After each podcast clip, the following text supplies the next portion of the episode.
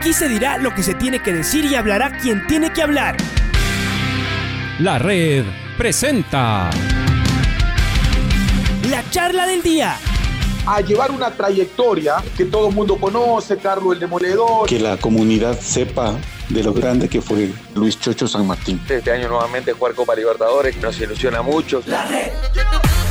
Los protagonistas lo dicen todo junto a los periodistas de la red. La camiseta más linda que me pude haber puesto en mi vida, ¿no? La camiseta de la selección. Los grandes clubes no priorizan competiciones, las disputan. En este año 2021 la selección se juega prácticamente su futuro. En donde estés y a la hora que tú quieras.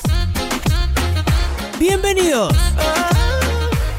Para mí es un gusto saludar a nuestra invitada especial en este, en este mediodía.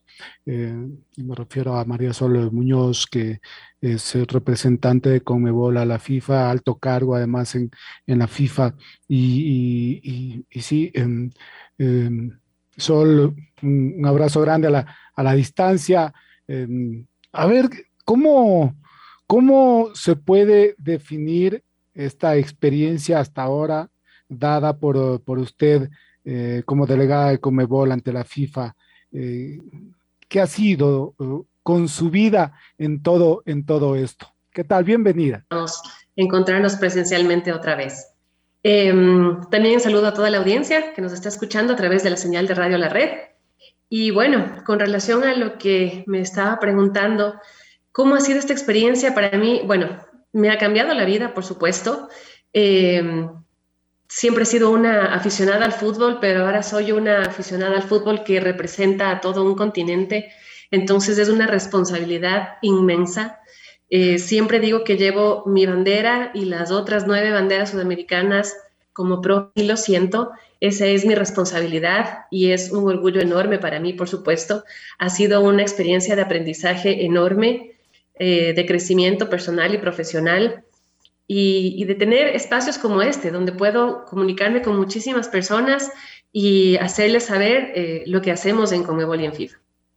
Y en eso, ¿cómo ha estado el desarrollo del, trabajo desarrollado por, por usted eh, una, una, vez que se llega a la FIFA? ¿Con qué, ¿Con qué se encontró y las posibilidades reales de la eh, visibilización de la mujer en organizaciones deportivas así, tan inmensas como lo es la FIFA?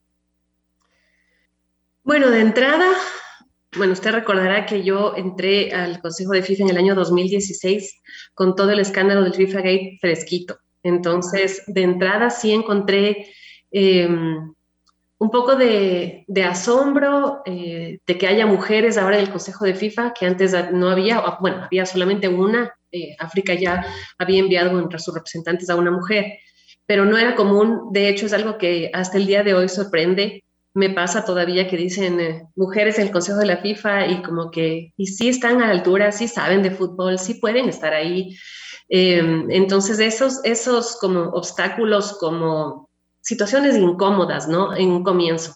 También me encontré ya dentro de las instituciones con, con personas que estaban eh, al tanto de, por supuesto, de toda esta situación, al tanto del reto enorme que se planteaba al frente y con toda esa gana, con todo ese empuje de cambiar completamente eh, la visión que se tenía sobre Comebol, la visión que se tenía sobre FIFA, de poder estar adentro y desde adentro hacer un trabajo para eh, fomentar la transparencia, el buen uso de los recursos, eh, que cambie la imagen, que sean unas instituciones sólidas, que sean unas instituciones que se dediquen a trabajar por el fútbol.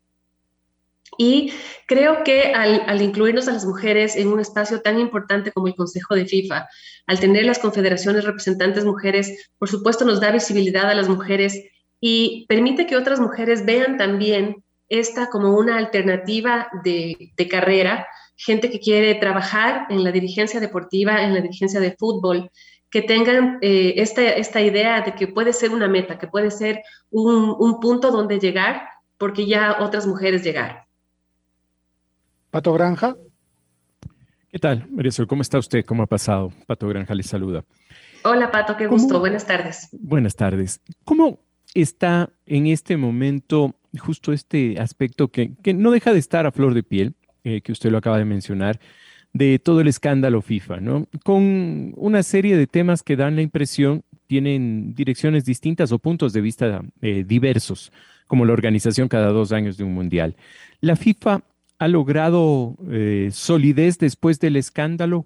¿Cómo se lo nota estando usted dentro en el manejo interior de la organización y también cómo lo perciben ustedes al estar adentro, cómo lo percibe usted sabiendo todo lo que se habla en, todo lado, ¿no? Con intereses distintos de confederaciones, de, países, de, equipos, incluso decirlo en determinados momentos. ¿Cómo está todo esto? Bueno, yo creo que es evidente que sí hay una mayor solidez de las instituciones. Una muestra de eso es, por ejemplo, a nivel Comebol, los auspiciantes que se han sumado a los distintos torneos sudamericanos, lo que nos ha permitido crecer en premios para los equipos, Em, el hecho de tener un sistema de, un control estricto de las finanzas que nos ha permitido tener finanzas sólidas, tanto es así que tanto Conmebol como FIFA pudieron dar soporte, una ayuda financiera a sus federaciones miembros eh, con motivo de la pandemia la pandemia que golpeó financieramente a todos los sectores, porque no creo que hubo uno o tal vez muy pocos que escaparon a esto, pero el fútbol no. El fútbol no escapó al golpe que fue en la pandemia. Entonces, eh, con esta solidez financiera se pudo paliar un poco estos efectos, se pudo dar soporte a las federaciones miembros. Yo desde el interior también veo esto eh, con las personas que trabajan en las distintas áreas, tanto de Conmebol como de FIFA, eh, buscando mejorar las condiciones de los jugadores, eh, buscando mejorar el nivel de las competiciones. Entonces creo que todo esto sí se refleja, es un reflejo, mejor dicho, de toda esa solidez que se ha logrado con el trabajo que se ha venido haciendo eh, desde el 2016. Y cuando uno habla ya del fútbol femenino como tal, eh, estamos mirando un torneo sub-17 clasificatorio al Mundial de India y, y vemos ese progreso en el nivel eh, el, crecimiento. Eh, ¿Cómo está eh, FIFA manejando en este momento este tipo de conceptos? ¿no? uno mira la, punta, evidentemente, lo que sobresale y son los mundiales absolutos, y, más el masculino que el femenino. Acabamos de recibir una noticia de los miles de millones, evidentemente, que le van a rendir a la, federación por la organización del próximo mundial. Pero cuando uno mira justamente el fútbol femenino y esto que nos hace falta en muchos países, que es el semillero, las categorías de abajo, ¿cómo lo está analizando FIFA? ¿Cómo lo está mirando de cara al futuro? ¿Y cómo vienen esos apoyos para un mayor desarrollo? Porque Sudamérica está claro, más allá de las discusiones, estamos mucho más avanzados que otros lugares de todo el planeta como tal, eh, Marisol. Bueno, para FIFA es un objetivo fundamental el crecimiento del fútbol femenino. Para Comebol también, y de hecho hemos incrementado el número de jugadoras registradas en, porcentajes muy elevados. Eh, se me escapa en este momento el dato exacto, pero me parece que hasta el año pasado se había incrementado como en un 400%. Entonces sí vemos que hay un trabajo importante de, cuidado de las jugadoras. De igual manera, desde FIFA, y creo que a pesar de que ya lo he hablado en otras ocasiones, pero es muy importante recordar este marco de seguridad que se da a las jugadoras cuando ellas deciden ser madres, la estabilidad laboral a la que se propende dando estas, estas características mínimas que un contrato debe tener, cuando una mujer decide ser madre, una futbolista decide ser madre, poder tener sus entrenamientos diferenciados de acuerdo a cómo se vaya llevando eh, su embarazo, eh, poder tener su tiempo de recuperación después del parto, su tiempo de lactancia para su hijo y que esto no implique una disminución en su salario ni que se tenga que terminar su contrato.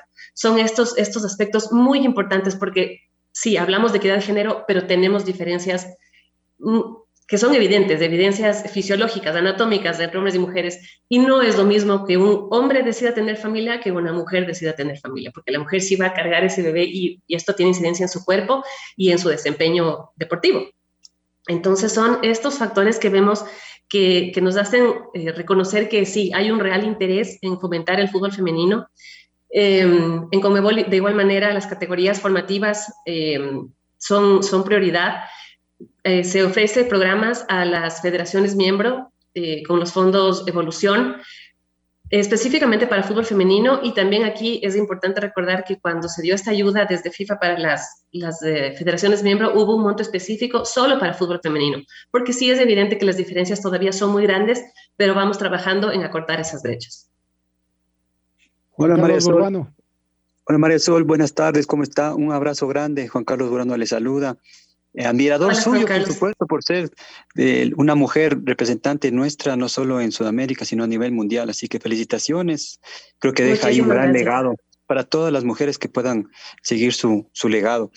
Tengo una pregunta. Justamente tuvimos estos hechos muy feos el fin de semana en México.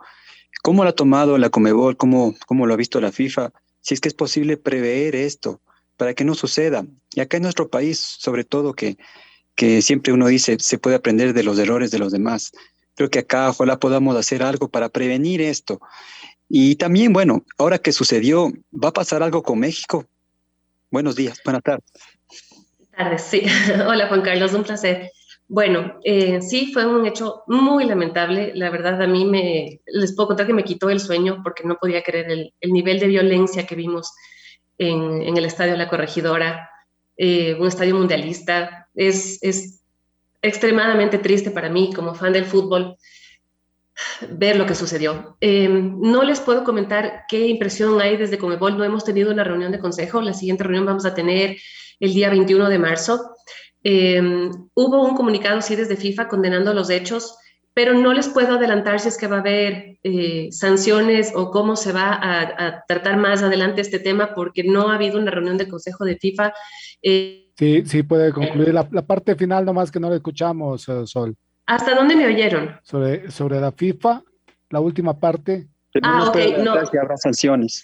Sí, sí, lo que les había comentado es que hubo un comunicado de FIFA condenando los, los hechos y alentando a las autoridades a determinar responsabilidades, ¿no? Pero más allá de esto, no, no puedo adelantarles qué va a suceder, si es que se va a imponer alguna sanción, porque no he tenido yo ningún, ninguna reunión eh, relativa a ese tema. Eh, yo me imagino que de haber una, denuncia en la comisión disciplinaria o desde el buró del Consejo de FIFA, mm, si es que hay alguna reunión, habrá un pronunciamiento, pero por el momento solamente el que salió al día siguiente, eh, que seguramente lo vieron ustedes en redes sociales y, no me puedo referir a nada más. Ya, Sol, y justamente para la prevención, eh, algo leí que, por ejemplo, la seguridad en ese estadio era privada y claro, hay partidos que son de alto riesgo. ¿Cómo puede la Comebol lograr que haya más seguridad interna en el estadio, que la policía, por ejemplo, no solo esté afuera, sino esté adentro? Y usted y yo hemos estado desde chiquitos en el estadio me acuerdo que siempre atrás de los datos había 11 policías formaditos ahí cantando el himno. ¿Cómo se puede lograr prevenir esto, prevenir que no, que no suceda, sobre todo acá en el Ecuador? Sí, es muy importante contar con, con un buen eh, equipo de seguridad. Eh, yo creo que en los estadios que ya se han implementado cámaras eh, es, es, más fácil ¿no? tener este control.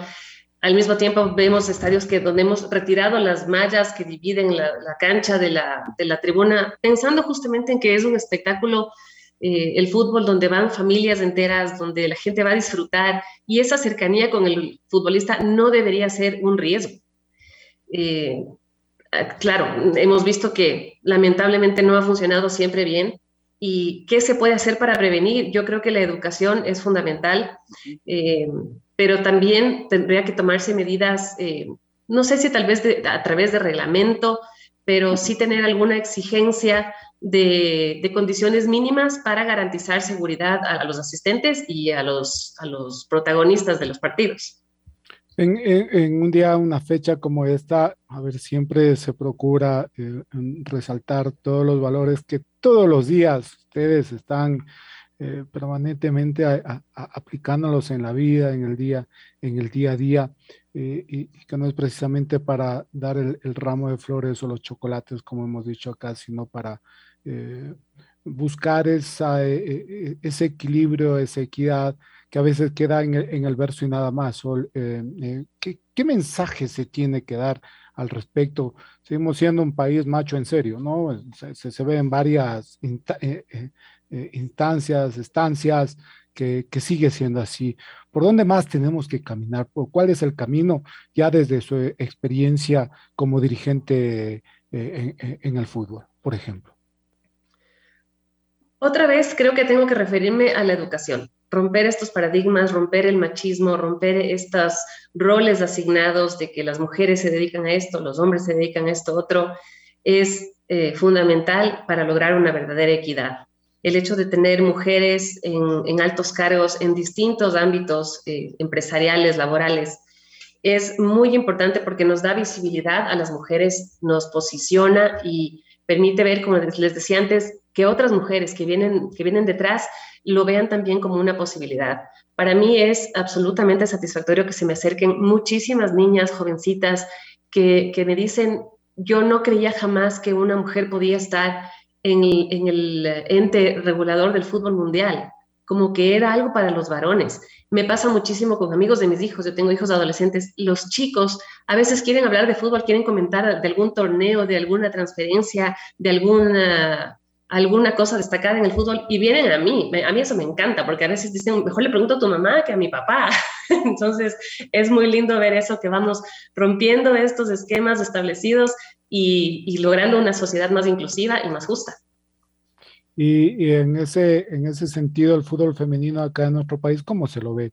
Em, desde, desde afuera, desde, esta, desde este cargo, Sol, porque es otra cosa, ¿no? Ya la, la realidad eh, pura y dura de cómo se desarrolla el fútbol femenino, el deporte en general femenino acá en el país. ¿Cómo, cómo se lo ve? Yo creo que nos ven como un país que está dando pasos en firme que está progresando. Ya tenemos una Superliga femenina bien establecida, eh, con un formato que se, que se repite y que, y que va dando resultados eh, también para eh, atraer más a la hinchada. Es súper importante el apoyo de la hinchada, el apoyo de los medios de comunicación que den esa cobertura a los partidos, a las chicas, que, que hagan los perfiles de las jugadoras, que nos permitan saber quiénes nos están representando en torneos internacionales, quiénes están peleando por una clasificación a mundiales. Em, lo mismo que pasa con el fútbol masculino, ¿no? Exactamente lo mismo necesitamos. Entonces, eh, creo que desde afuera nos ven como que vamos creciendo, eh, vamos haciendo un trabajo interesante de, de, desarrollo y que todavía hay mucho por hacer, por supuesto que sí, pero, pero esos primeros pasos están dados y creo que están, están muy bien encaminados. Sol, y una última pregunta de mi parte. Esto que logró la Liga Femenina en Estados Unidos, ¿cree usted que se puede ir replicando en otras federaciones? Por supuesto. De hecho, la, Confederación Brasileña de Fútbol lo hizo antes. Ya van a ser tres años que Brasil equiparó los salarios de hombres y de mujeres a nivel de selecciones entonces, eh, la lucha yo creo de las, de las jugadoras norteamericanas ha sido mucho más visible porque ellas son campeonas del mundo y, y, se han movido a nivel mundial contando esto, ¿no? Que nosotras que somos campeonas mundiales y no una sola vez y ellos que nunca lo han sido, ¿por qué las condiciones tienen que ser tan dispares? Sí ha sido un, ha tenido mucho, mucho ruido alrededor y claro, ahora que se dio, es claro una victoria que, que vale la pena resaltar. Eh, alguien me preguntaba hace poco por qué ¿por qué en Conmebol no se hace lo mismo? No es un tema que Conmebol puede definir, bueno, desde mañana todos me pagan lo mismo a hombres y a mujeres. Cada federación tiene su realidad, cada federación tiene sus, problemas y establece su presupuesto de acuerdo a cómo están sus finanzas. Entonces, sí es un objetivo, es una meta a la que se apunta y que idealmente se va a alcanzar. Un día todos, eh, espero yo, todas las federaciones eh, paguen lo mismo a hombres y a mujeres. Voy, voy, voy a, contar a, nuestros amigos, amigas oyentes, que en el fondo, no, es ni fondo de pantalla, en el fondo, Sol Muñoz tiene la camiseta de la Chato Le, hincha, hincha de toda la vida la Chato Le hizo. ¿Cómo, ¿Cómo se la ve? Me imagino que dolió esa, esa derrota del sábado, ¿eh? No de toda la vida, pero, pero, sí dolió. dolió porque estábamos ganando. y nada, se le dio la vuelta al marcador. Yo creo que ahí faltó un poquito de concentración, tal vez, eh, no sé, tal vez se relajaron, creyeron que ya faltaba muy poquito. No contaron con esos cambios, cambios bien hechos que salieron desde la banca de liga, entonces se le dio la vuelta al partido, pero bueno, ahora creo que más concentrados en el partido que se viene de Libertadores. Va a ser más bonito con Ecuador en, en Qatar, ¿no? Seguro que sí, por supuesto. O sea, eh, es, es, otra cosa, ¿no? Cuando nuestro país está ahí, cuando tenemos el corazón, todo el sentimiento en la cancha, es otra vivencia.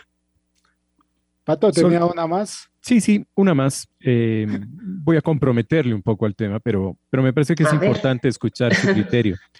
Eh, estamos viendo probablemente nuestro cuarto mundial, lo vamos a vivir de adentro. Se vienen una posición de FIFA muy fuerte e importante para tener mundial cada dos años. ¿Esto ayuda? No hablo de la economía de FIFA, Es evidente que el gran show cada cuatro años inyecta muchísimos recursos a FIFA y evidentemente a las asociaciones que, clasifican sobre todo. Pero eh, me quedo con este concepto. Al margen del negocio, al margen del show, es bueno para el desarrollo del fútbol, es bueno para el fútbol, es bueno para Ecuador. De hecho, en el siguiente Mundial a Qatar vamos a tener más participantes de Conmebol en una Copa del Mundo, sin necesidad todavía de pensar en cada dos años. ¿Es bueno, es malo para el fútbol como tal? ¿Qué es lo que usted piensa? Exactamente, en el 2026 ya vamos a tener más eh, presencia de selecciones sudamericanas en la Copa Mundial em, y de hecho por eso tiene que cambiarse el sistema de eliminatorias que tenemos actualmente. Personalmente no estoy a favor del cambio a que se juegue el Mundial cada dos años. Creo que el, calendario se vuelve muy apretado. Tenemos otras competencias en el medio, Copa América, hablando solamente de, Sudamérica, ¿no? Por supuesto, en Europa tienen el mismo, el mismo dilema, se preguntan qué va a pasar con la Eurocopa. Entonces, eh, yo creo que es apretarle mucho el ritmo a, los jugadores. No creo que, podría, que sería tan beneficioso em, poner esta presión extra encima de, jugar todos los torneos y además las clasificatorias para jugar un mundial cada dos años. Es algo que todavía no está definido, todavía está en estudio. Desde la administración de FIFA se están haciendo estudios con con futbolistas, con eh, técnicos, con médicos, entonces es algo que no se ha definido todavía. Eh, yo creía que se iba a definir ya para el final desde el año pasado, pero todavía estamos a la espera de ver qué va a suceder con eso. Cuando sepa, les contaré. Sol, eh, muchísimas gracias por estos minutos, el habernos atendido y, sus palabras, el mensaje a, las niñas que quieren incursionar en el deporte, ¿qué les tiene que decir en esta parte final? Si se quieren dedicar al deporte, eh, háganlo con toda la pasión, con toda la constancia, con toda la perseverancia, con toda la entrega, para que puedan llegar a ser deportistas de alto nivel, para que puedan llegar a representar a su país en, todas las competencias que sea posible, que puedan hacer del deporte su vida, que puedan hacer de eso un, ejemplo, que sean mujeres eh, con, que, se conviertan en modelos a seguir. Apunten siempre a lo más alto eh, ojalá siempre con el apoyo de su familia, pero principalmente con su convicción, con su fuerza interior, con su confianza en ustedes mismas de que lo pueden lograr.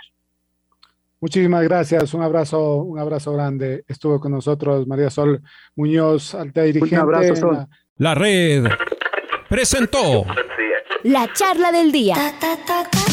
Un espacio donde las anécdotas de actualidad deportiva se revelan junto a grandes personajes del deporte. Quédate conectado con nosotros en las redes de la red. Síguenos como arroba la red Ecuador y no te pierdas los detalles del deporte minuto a minuto. Escúchanos en vivo en TuneIn y en los 102.1 FM en Quito. ¡Te esperamos! La red.